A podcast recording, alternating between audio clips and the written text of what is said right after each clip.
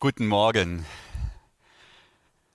Seit Tagen bin ich im Grunde nur mit Risikoabschätzungen beschäftigt. Ich kann mir vorstellen, manchen von euch geht's ganz ähnlich. Es ist immer die Frage, was kann ich tun, was kann ich nicht tun. Ähm, meine Frau und ich, wir haben fünf Kinder zu Hause, ist die Frage, ja, dürfen die Kinder raus? Wo dürfen sie hingehen? Ähm, was, wenn andere Kinder kommen? Oder wenn unsere Kinder zu anderen Kindern gehen wollen? Wenn ich jemanden treffe, wie nah darf ich dieser Person kommen? Gehe ich in den Supermarkt und treffe jemanden, den ich sehe, dürfen wir miteinander reden? Wie nah sollen wir uns kommen? Ähm, ständig immer dieses Abschätzen, dieses Abwägen vom Risiko. Und ich muss sagen, ich empfinde es als sehr anstrengend. Wenn man sich dann als Ehepaar nicht immer 100% einig ist, dann ist das eine echte neue Herausforderung, da ganz gute Wege zu finden. Vermutlich geht es dem einen oder anderen ähnlich. Und ich kann mir vorstellen, dass dann der eine oder andere eben auch sagt, weißt du, Dan oder Daniel, am sichersten, am sichersten, da fühle ich mich zu Hause, in den eigenen vier Wänden. Also hier, da habe ich meine vier Wände, da kann ich die Gefahr und die Bedrohung buchstäblich ausschließen. Da kann ich die Gefahr aussperren. So wie heute Morgen sitzen wir hier im kleinen trauten Kreis. Ein paar schöne Kommentare habe ich ja schon gesehen von Menschen, die jetzt zu Hause vor dem Fernseher oder Laptop oder was auch immer sitzen. Da sind wir sicher in unserem kleinen Rahmen. Da ist die Gefahr ausgeschlossen. Da kommen keine Viren rein und ich bin keine Gefährdung für andere. So gehört es. Nun, ich habe schlechte Nachrichten für alle, die sich im Moment sehr sicher fühlen. Wir feiern einen Gottesdienst miteinander. Und unsere Überzeugung ist heute Morgen, dass auch Online-Gottesdienste, und das ist ein Gedanke, mit dem müssen wir uns allerdings erst so richtig vertraut machen, dass auch Gott in einem Online-Gottesdienst bei allen Beteiligten wirken kann. Das heißt, bei einem Gottesdienst grundsätzlich und auch bei einem Online- oder Internet-Gottesdienst, so wie, ihn, wie wir ihn gerade zusammen feiern, da besteht eine Gefahr. Ich nenne das die Gottesgefahr. Und ist eine, tatsächlich eine Gefahr für das sichere, ruhige Leben zu Hause, eingeschlossen in den vier Wänden. Die Gefahr ist, dass Gott zu uns spricht, dass Gott zu uns redet und dass er uns nahe ist. Natürlich ist es nicht nur eine Gefahr, sondern auch eine Chance. Wenn Gott spricht, ist es in der Regel ein Trost, eine Freude, ein großes Glück. Aber eben auch, und das werden wir nachher noch im Bibeltext hören, auch eine Herausforderung. Da, da kommt auch was mit ähm, beides. Also es ist eine Gotteschance und eine Gottesgefahr. Und wer sagt, nein, ich will heute Morgen lieber meine Ruhe, den lade ich ein, ganz schnell auf Netflix zu wechseln, beziehungsweise auf Amazon Prime. Aber allerdings habe ich gehört, da ist die Qualität nicht mehr zu gut. Ähm, wenn er bei uns bleibt, da besteht einfach ein gewisses Risiko. Deshalb feiern wir diesen Gottesdienst, weil wir glauben, dass Gott da ist und dass Gott wirkt und dass, dass sich die Gotteschance oder die Gottesgefahr erhöht, wenn wir gemeinsam Gottesdienst feiern. Natürlich ist das jetzt für uns alle eine besondere Erfahrung. Eine ganz besondere Erfahrung. Die kam sehr schnell, mussten wir diese Erfahrung machen. Wir sind jetzt alle verteilt über den über, den ganzen, über die ganze Welt fast gar und feiern trotzdem miteinander Gottesdienst. Unsere Überzeugung ist auch, ähm, dass es wichtig ist, gerade in Zeiten der Krise, gerade in Zeiten, wie wir sie jetzt haben, dass wir uns nicht nur auf die Medien und Tagesschau oder was es alles um uns herum gibt konzentrieren, sondern dass wir unseren Blick immer wieder ganz bewusst abwenden und unseren Blick immer wieder ganz bewusst Gott zuwenden. Ich habe die Zeiten mit Gott, die ich diese Woche gehabt habe, die habe ich ähm, so kraftvoll erlebt wie schon lange nicht mehr. Endlich konnte ich wieder aufatmen und durchatmen. Ich sage nicht, dass wir unsere Augen verschließen sollen, vor allem was in den Medien steht, was in der Tagesschau steht oder welche Medien ihr auch immer lest. Und, und ich denke nicht, wir sollten unsere Augen verschließen. Aber ich meine, wir müssen immer wieder den Blick abwenden. Das gehört zur Selbststeuerung in der Krise dazu für uns Christen und uns immer wieder auf Gott zuwenden und Gottes Wort zuwenden. Dann können wir wieder aufatmen. Dann geht's besser. Wisst ihr, in den Medien lesen wir im Moment von Tod. Wir lesen von Überforderung und von Chaos. Und das generiert Angst. Das macht Angst, das bedrückt und das erzeugt eine enorme Spannung. Aber wenn wir in Gottes Wort gehen, wenn wir in die Bibel lesen, wenn wir beten, dann lesen wir von Leben, dann lesen wir von der Allmacht Gottes, wir lesen von Hoffnung Und plötzlich gibt es wieder ganz neue Perspektiven. Plötzlich kann ich wieder aufatmen. Ich sehe eben das gesamte Bild und ich habe nicht nur ein, Bild, ein Bild. Und ich meine, das ist gute Selbststeuerung in der Krise, gute Selbstführung. Nicht, sich nicht nur bannen lassen von dem, was alles um uns herum passiert in der Welt, sondern immer wieder ganz bewusst, ganz bewusst Gott suchen und Gott zuwenden. Und genau das werden wir jetzt heute Morgen tun. Ich habe uns einen Bibeltext mitgebracht ähm, ähm, besteht nur aus drei Versen. Eine ganz kleine biblische Geschichte, die möchte ich mit uns heute Morgen anschauen. Ähm, in, der, in der Überzeugung, dass Gott durch diese Geschichte auch zu uns sprechen kann.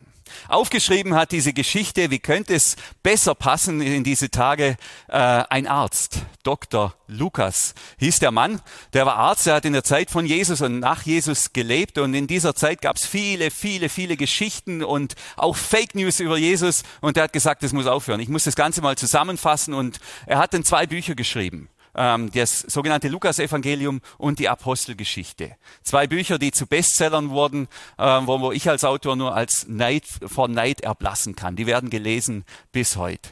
Und in dieses zweite Buch, in die Apostelgeschichte, die eben die frühe Kirche beschreibt, da gehen wir jetzt hinein. Und wir lesen eine Apostelgeschichte, ihr könnt es schon lesen, ich muss es erstmal suchen. Ähm, wir lesen da Folgendes. Apostelgeschichte 13, Vers 1. Es war aber in Antiochia in der Gemeinde Propheten und Lehrer. So geht es los, dieses 13. Kapitel im ersten Vers. Wir haben hier drei Beschreibungen. Wir lesen von der Stadt Antiochia. Antiochia, das war eine antike Stadt, eine bedeutende Stadt im Römischen Reich, ähm, aber eben nicht die Hauptstadt. Die Zürcher kennen das Schicksal, wenn man in einer bedeutenden Stadt lebt, aber nicht in der, in der Hauptstadt. Den Eirachern geht es vermutlich ähnlich. Sie leben in einem bedeutenden Dorf, aber halt eben nicht im Zentrum. Ähm, und in Karlsruhe für die Badener ist wahrscheinlich auch ganz ähnlich bedeutend, aber eben nicht die Hauptstadt. Und so war auch Antiochia eine bedeutende Stadt, aber nicht die Hauptstadt im Römischen Reich. Die Stadt war so bedeutend, das war die erste Stadt der Welt, das nennt man jetzt Fun Fact, habe ich von meiner Tochter gelernt, die eine Straßenbeleuchtung hatte. Und überhaupt der Welt. Und in dieser Stadt, da hat sich zum ersten Mal eine Gemeinde, eine christliche Gemeinde gebildet. Vorher waren diese Kirchen, diese, diese Gruppen der Jesus-Menschen, der Jesus-Männer und Frauen, die hat man diesem, dem jüdischen, dem Judentum zugeordnet. Aber dort in Antiochia, dort war es als erstes Mal wurden die als Christen bezeichnet. Also wir könnten sagen ACC, Antiochia Christian Church, die erste christliche Gemeinde. Und von der lesen wir hier. Und diese Gemeinde wird geleitet von einem Gremium von fünf Männern. Also leider keine Frauen dabei. Wir sind hier auch leider etwas unweiblich. Ich hoffe, das ändert sich dann beim nächsten Gottesdienst. Fünf Männer, ähm, Lehrer und Propheten. Und wenn man an Lehrer denkt, dann denken wir jetzt an die Pauker, die zu Hause sitzen und ganz viele Mails schreiben an ihre Schüler. Und bei Propheten, da denken wir an irgendwelche Weltuntergangspropheten, die in irgendwelchen Kellerlöchern hocken und, und Endzeitprophetien von sich bei in YouTube abgeben. Das ist hier nicht gemeint. Lehrer und Propheten, das waren Leitungsbegabungen. Und diese fünf Männer haben die Kirche, die Gemeinde, diese erste christliche Gemeinde ge, ähm, gemeinsam geleitet.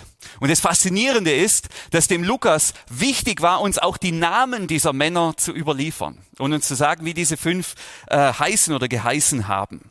Und dann lesen wir von Barnabas. Barnabas, das war einer der Apostel. Das war einer der Männer, die mit Jesus unterwegs waren. Drei Jahre war der in der Jesus-Schule, ist der übers Land gezogen, war sozusagen in der Jesus-Lehre. Mensch, was wäre so jemand heute wert? So ein Barnabas in unserer Gemeinde. Stellt euch das mal vor. Ich würde ihn als allererstes fragen, Jesus, Mensch, du bist immer zu diesen verseuchten Lebrakranken gegangen, wo man eigentlich sich anstecken konnte, hast diese berührt. Sollen wir jetzt auch, wie sollen wir denn jetzt umgehen mit dieser ganzen Krise? Ähm, ähm, wie sollen wir, Jesus hat ja auch Tabuorte und verbotene Orte. Und wie, Mensch, Barnabas, erzähl mal, wie hat der Jesus das gemacht? Ich wäre so froh, wir hätten so einen Barnabas. Die hatten den damals. Der zweite, den von dem wir hier lesen, ist ähm, Simeon, der vermutlich schwarz war, ein Afrikaner.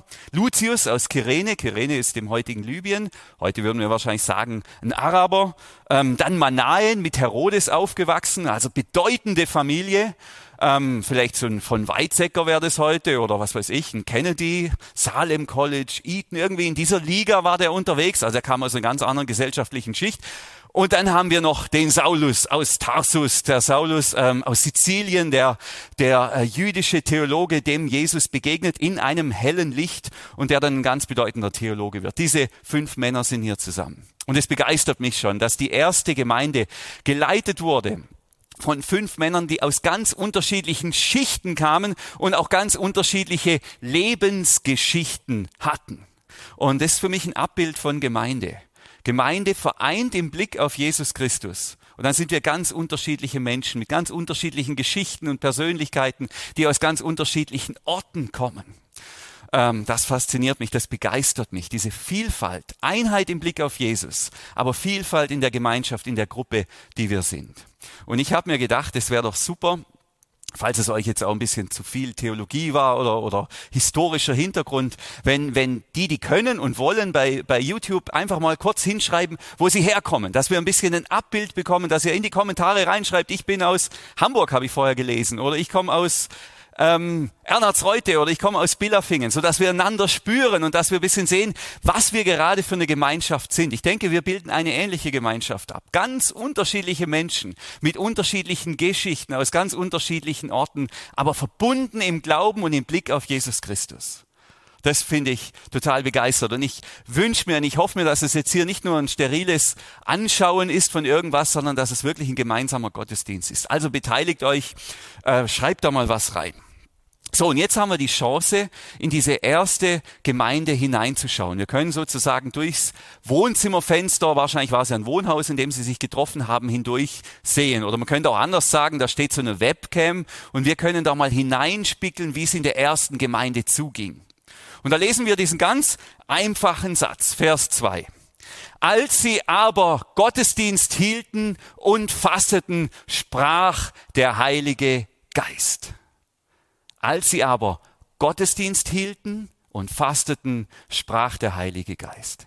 Ganz einfach, ganz schlichter Satz, aber total begeisternd.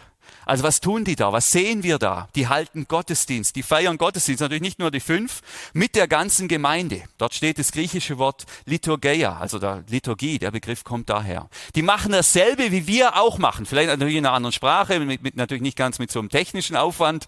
Da steht keiner vor einer Kamera oder so irgendwas. Aber sie ähm, lesen in der Bibel. Wir haben, sie lesen Psalmen, ganz sicher. Das hatten die Juden damals. Das haben die gelesen und gebetet, so wie wir vorher, Psalm 23. Sie beten miteinander. Jemand legt die die Schrift aus. Vielleicht feiern sie auch noch das Abendmahl. Also sie tun dasselbe, wie wir tun. Sie feiern Gottesdienst, so wie wir jetzt miteinander. Und dann, dann passiert's, der Heilige Geist, Gott selber spricht und wird hörbar. Wisst ihr, genau das ist der Grund, warum wir Gottesdienst feiern und auch jetzt miteinander feiern. In der Hoffnung und in der Erwartung, dass der Heilige Geist spricht und dass Gott zu uns spricht. Und was könnten wir in dieser Krise aktuell mehr brauchen als das Sprechen, als das Reden Gottes des Heiligen Geistes. Natürlich ist mir schon klar, Gott kann auch so sprechen, man muss keinen Gottesdienst feiern. Aber ich bin der Überzeugung, wenn man gemeinsam Gottesdienst feiern, dann erhöht sich die Gotteschance oder das Gottesrisiko, dass Gott wirklich zu uns spricht, dass er uns nahe kommt und dass er uns berührt. Und was diese fünf hier noch machen, und das hat mich bewegt jetzt schon über längere Zeit, diese fünf, sie fasten miteinander. Sie fasten miteinander. Ähm, und wir sind ja, und das war einer der ausschlaggebenden Gründe, warum ich mich für diesen Bibeltext entschieden hatte oder warum ich das Gefühl hatte, das passt auch jetzt für diese Zeit. Ähm, wir sind ja in der Fastenzeit. Ich weiß nicht, ob es euch aufgefallen ist. Fastnacht, die Nacht vor Fasten, die, die, die ist jetzt rum und wir sind jetzt in der Fastenzeit. Gell?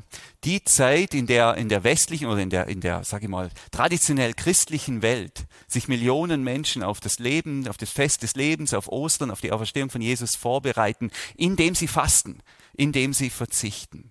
Und ausgerechnet in diese Fastenzeit fällt die Covid-19-Krise mitten hinein, in, genau in diese Zeit, die, die traditionell für die Christen die Zeit des Verzichtens ist, die Zeit der Besinnung, die Zeit des sich Zurücknehmens, genau da fällt diese Krise hinein. Und das hat mich sehr beschäftigt. Ähm, ich habe, wie viele andere, auch schon vor Covid-19 begonnen zu fasten, wie es sich gehört mit der Fastenzeit. Ich weiß, dass manche zum Beispiel Alkohol fasten, andere fasten Medien. Ich selber habe mich unglückseligerweise dafür entschieden, Kaffee zu fasten. Ähm, und jetzt, ähm, bei mir ist es so, wenn ich, äh, ich trinke Tee nur, wenn ich krank bin. Sonst trinke ich normal keinen Tee, nur Kaffee. Ähm, wenn ihr den Pavlovschen Hund kennt, dann wisst ihr, da gibt es so Art Konditionierungen. Und ich musste erleben, wenn ich jetzt Tee trinke, obwohl ich gesund bin, ich fühle mich schon ganz krank.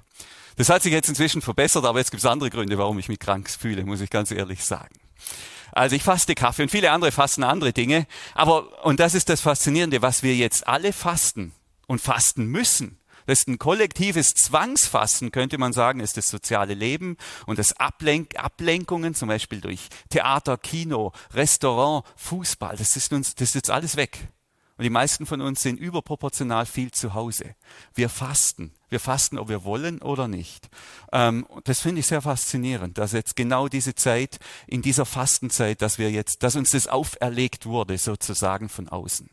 Und persönlich glaube ich, Fastenzeiten sind Chancen. Fastenzeiten sind Zeiten der Vorbereitung, sind Zeiten der Reinigung. Fastenzeiten sind Zeiten der Beziehungspflege zu Gott. Und wer weiß, was Gott mit uns vorhat, dass er uns jetzt diese Zeit gibt und gönnt.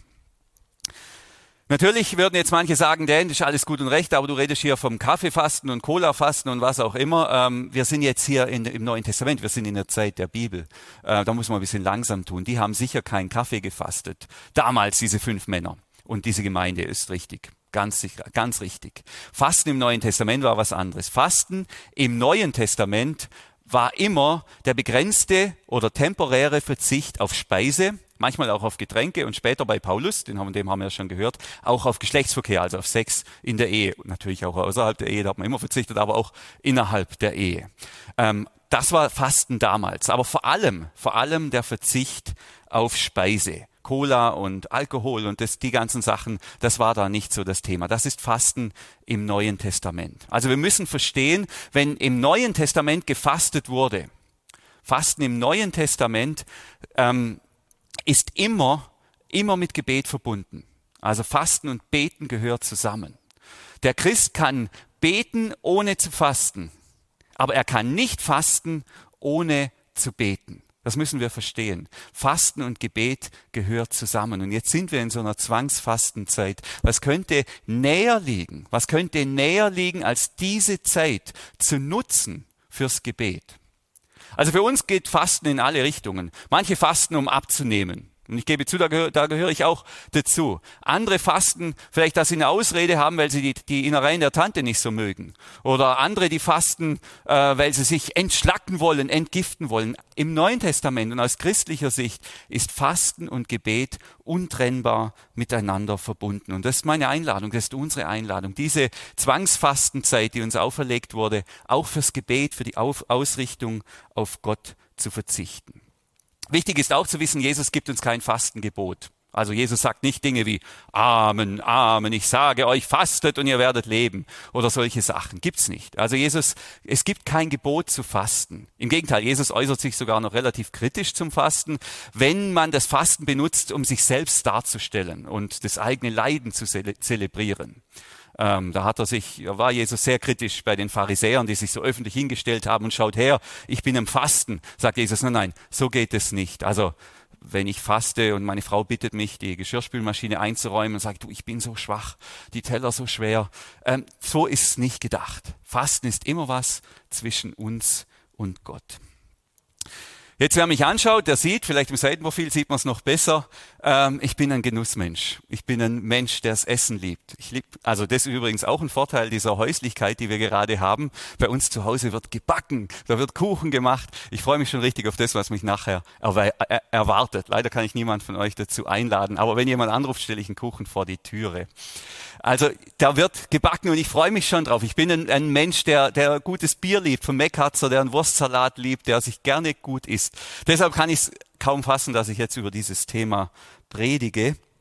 Und trotzdem ist es wichtig. Und jetzt ist eben im Moment in dieser Krise ist nicht die Zeit für der großen Feste und der großen Partys. Diese Zeit ist jetzt nicht, die kommt wieder. Manchmal, wenn es einem schlecht geht, vergisst man, dass es einem wieder gut geht. Es kommt die Zeit wieder, wo wir feiern und wo wir auf die Straße gehen können. Die Zeit kommt, aber jetzt ist nicht die Zeit dafür. Jetzt ist eben eine andere Zeit. Ich denke, jetzt ist die Zeit des Fastens. Muss keiner jetzt auf Essen verzichten, aber wir müssen alle auf Dinge verzichten. Und die Einladung ist, das bewusst zu tun, im Ausblick auf Gott. Aber wer fastet, der erlebt, und wer jetzt zum Beispiel Essen fastet, so wie ich, Fasten erfordert Disziplin. Und gerade Männer wie ich, die sogar ihren eigenen Kindern die Nutella wegessen, ähm, denen schadet es nichts, wenn sie ein bisschen Disziplin üben.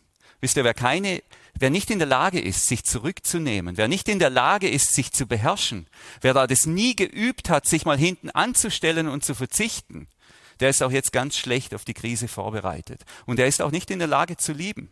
Was nützt es zu sagen, ich liebe dich, ich liebe dich, ich liebe euch und wir wollen der Gesellschaft dienen, wenn wir nicht in der Lage sind, dann, wenn es darauf ankommt, im Supermarkt, wenn vielleicht nur noch ein Pack Brötchen da ist. Jemand hat uns diese Woche diese Geschichte erzählt. Wenn nur noch ein Pack Brötchen da ist und die Menschen nähern sich gemeinsam diesem Brötchen, ja, eigentlich hätte ich es gern, eigentlich bräuchte ich es oder ich, ich fürchte mich, wenn ich es nicht nehme. Ja, äh, was mache ich jetzt? Wenn ich dann nicht gelernt habe, mich zurückzunehmen und zu sagen, okay Gott, ich vertraue dir, du wirst mich versorgen, ich lasse dieser Dame oder diesem Herrn jetzt den Vortritt, soll es er nehmen. Ähm, dann, nützt, dann ist alles Reden von der Liebe wertlos. Das heißt, wir haben jetzt eine Chance, das zu üben. Und ich wünsche mir, dass wir Christen in der Lage dazu sind, uns zurückzunehmen, gerade in dieser Zeit, dass wir uns zurückhalten können, dass wir nicht uns leiten lassen von unserer eigenen Angst, sondern dass wir uns vom Vertrauen auf Gott leiten lassen und anderen den Vortritt lassen. So bringen wir Ruhe rein. So können wir dafür sorgen, dass sich das Klima beruhigt, dass wieder Hoffnung und Zuversicht verbreitet wird. Ich glaube, das Wichtigste allerdings beim Fasten, und das gilt für die, für die Bibel und das gilt auch für uns, ist, dass es darum geht, sich frei zu machen von allen Ablenkungen, von allen Dingen, die mich, die, mit denen ich mich, das ist jetzt in meinem Fall so, tröste und zustopfe, weil ich das, was in mir ist, eigentlich, weil das für mich schwierig ist. Also, ähm, oh, mir, irgendwie fühl, ist mir gerade langweilig, dann hole ich mir ein Duplo. Ich halte die Langeweile nicht aus. Ich fürchte mich.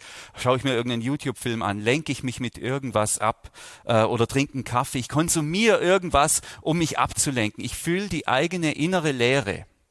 Die fülle ich mit, irgend, mit irgendeiner Substanz oder mit irgendeiner Handlung. Und die Einladung jetzt ist die innere Leere, die uns begegnet, wenn wir zu Hause sind, wenn es kein Fußball mehr gibt, wenn wir nicht rausgehen können, diese innere Leere wahrzunehmen, auszuhalten und dann mit Gott zu füllen. Und dann sagen, okay Gott, ich fürchte mich ich habe Angst oder mir ist langweilig und ich weiß nicht, was ich anfangen soll mit der Zeit. Gott, hier bin ich. Und sich nicht gleich wieder ablenken, nicht gleich wieder mit irgend, irgendwas reinleeren, reinschütten, reinkippen, das irgendwie wieder zudecken, sondern sich auf Gott ausrichten und sagen, Gott, füll du mich, füll du mich aus. Ich glaube, in dieser Haltung, in dieser Haltung werden wir Gott begegnen, werden wir Gott erleben und da erhöht sich die Gotteschance ungemein. Und wenn wir dann noch gemeinsam fasten, das ist das, was wir hier jetzt in unserem Bibeltext lesen können, wenn wir jetzt noch gemeinsam fasten, dann erhöht sich aus meiner Sicht die Gotteschance noch mehr und die Gottesgefahr. Es geht nicht darum, in Hungerstreik zu treten vor Gott und zu sagen, wenn wir jetzt, wir essen so lange nichts mehr, bis wir das kriegen, was wir wollen. Das wäre kindisch, das wäre unreif. Aber es geht darum zu sagen, Gott, jetzt ist der Moment, jetzt ist die Zeit der Krise, jetzt ist nicht die Zeit des Feierns und, und, und des sich ablenken, sondern wir wollen uns ausrichten auf dich und wir sind auch bereit zu verzichten, um zu hören. Vielleicht hast du uns auch etwas zu sagen, vielleicht willst du uns auch etwas sagen durch diese Krise. Also es geht nicht um Gott zu erpressen, aber sich frei zu machen, sich zu verbinden und sich auf Gott einzulassen und dann auch zu hören, was er zu sagen hat.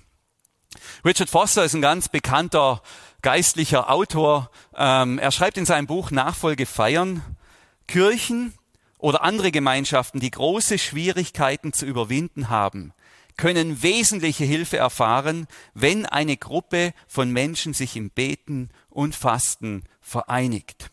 Nochmal, wir wollen Gott nicht erpressen, wir treten nicht in Hungerstreik, aber wir nehmen diese Chance, die sich uns jetzt bietet, zu fasten, die nehmen wir wahr. Und wir öffnen uns gemeinsam, treten gemeinsam vor Gott mit der Bitte, dass er uns Weisung gibt, dass er zu uns redet.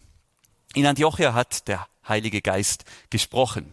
Und ich habe jetzt auch schon viel gesprochen, deshalb kürze ich das Ganze jetzt etwas ab. Aber natürlich will ich euch nicht vorenthalten, was der Heilige Geist der Kirche von Antiochia gesagt hat. Das wäre der nächste Vers. Und der Heilige Geist spricht, sondert mir Barnabas und Saulus aus zu dem Werk, zu dem ich sie berufen habe. Und dann fasteten sie gerade nochmal und beteten, legten ihnen die Hände auf und ließen sie ziehen. Nun, was ist die Botschaft an die Kirche hier, die der Heilige Geist hat? Und jetzt sage ich, deshalb habe ich von Gottes Gefahr gesprochen. Die Botschaft ist, die zwei besten Pferde, die ihr im Stall habt, die will ich haben. Für die habe ich noch mal eine andere Aufgabe. Und das ist natürlich schmerzhaft für eine Gemeinde, wenn man die zwei Besten loslassen muss, ziehen lassen muss. Den Barnabas, der mit Jesus unterwegs war, und dann Saulus da, diesen leidenschaftlichen Theologen. Ähm, aber Gott fordert die Gemeinde auf, loszulassen und zu vertrauen. Loszulassen, diese Männer loszulassen und zu vertrauen, dass es trotzdem gut kommt. Und ich glaube, das ist auch die Einladung an uns. Das ist eine weitere Übung jetzt für diese Zeit. Loslassen, loslassen, die Sorge, die Angst, die ich habe um die eigene berufliche Existenz, um die familiäre Existenz, um die Gesundheit oder um die Gesundheit anderer, die ich womöglich gefährden könnte, loslassen und Vertrauen. Sich nicht blind alles tun, was einem jetzt so einfällt, aber Vertrauen und sagen, ich lass los. Ich lass los, Gott, du wirst es gut machen. So wie diese Gemeinde jetzt auch gezwungen war zu sagen, okay, wir lassen euch ziehen. Wir lassen euch los. Gott, du wirst es gut machen. Und dann ging auch was Gewaltiges los. Das ist die Hoffnung. Es war jetzt ein kleiner Blick durch den Livestream dieser alten Kirche. Vieles hat sich geändert zu damals. Ähm, Heute gibt es Straßenbeleuchtung, es gibt auch kein römisches Reich mehr. Die Art, wie wir Gottesdienst feiern, hat sich verändert. Aber was sich nicht verändert hat, was sich nicht verändert hat, ist, dass wir mit einem Gott leben, der spricht. Und dass wenn wir gemeinsam fasten und beten, dass sich dann auch unsere Gottes Chance erhöht. Davon bin ich überzeugt. Und was könnten wir jetzt in dieser Krise mehr brauchen? Was könnten wir mehr brauchen, als dass Gott zu uns spricht, dass er uns nahe ist, dass er uns Trost und Weisung gibt?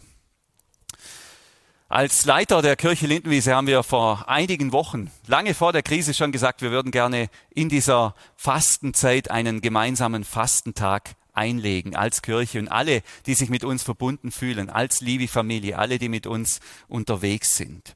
Und wir laden euch ein, gemeinsam mit uns diesen Fastentag einzulegen, Gott zu suchen, ihm nahe zu sein, uns gemeinsam auf ihn auszurichten. Unser Vorschlag ist oder unser Wunsch ist, dass wir das nächsten Donnerstag gemeinsam machen. Jeder mit den Möglichkeiten, die er hat, im Rahmen dessen, was beruflich natürlich geht.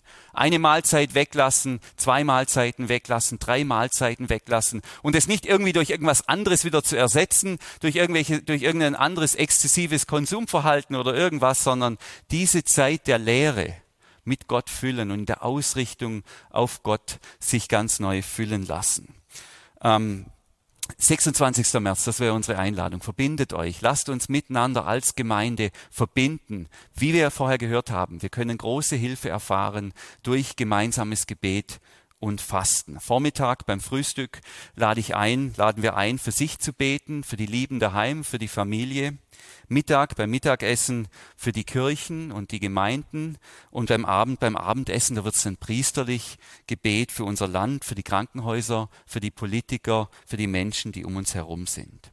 Ich lade uns ein, gemeinsam diese Zeit, die wir jetzt haben. Es ist nicht die Zeit der Party, nicht die Zeit des Feierns, sondern die Zeit des Rückzugs, die Zeit des Fastens, sich auch auf Gott, ganz bewusst auf Gott einzu, auszurichten. Und ganz besonders nächsten Donnerstag am 26. März. Seid dabei, fastet und betet mit uns. Lasst uns Gott suchen in der Hoffnung, ähm, dass er zu uns spricht. Lasst uns gemeinsam in die Gottesgefahr hineingehen. Im Vertrauen, dass er uns zu uns redet, uns Weisung gibt und neue Kraft für diese ganz besonderen, herausfordernden Zeiten. Wir leben, wir leben mit einem Gott, der spricht. Was für ein wunderbares Geschenk. Gott segne euch alle. Amen.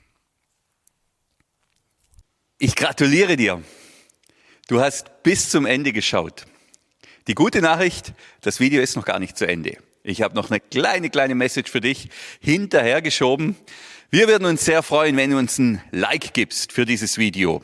Oder, wenn es sein muss, auch ein Dislike. Auch das verkraften wir. Wir freuen uns über Kommentare. Wenn du einfach ähm, dich regst, wenn du ähm, uns mitteilst, was dich bewegt hat, ob es dir geholfen hat, ob es dich inspiriert hat, in deinem Glauben weiterzukommen auf deinem Weg als Christ. Wir haben ganz verschiedene ähm, Kanäle, die man abonnieren kann. Wir freuen uns, wenn du da dran bleibst, auch wenn du dich da regst. Wir möchten, dass die gute Nachricht weit, weit verstreut wird und dass die unters Volk kommt, dass wir miteinander unterwegs bleiben können, analog in der Kirche und auch digital übers Internet. Sei dabei, folg uns äh, auf unseren Kanälen. Wir freuen uns und möchten gemeinsam mit dir und unserem Herrn Jesus Christus unterwegs sein.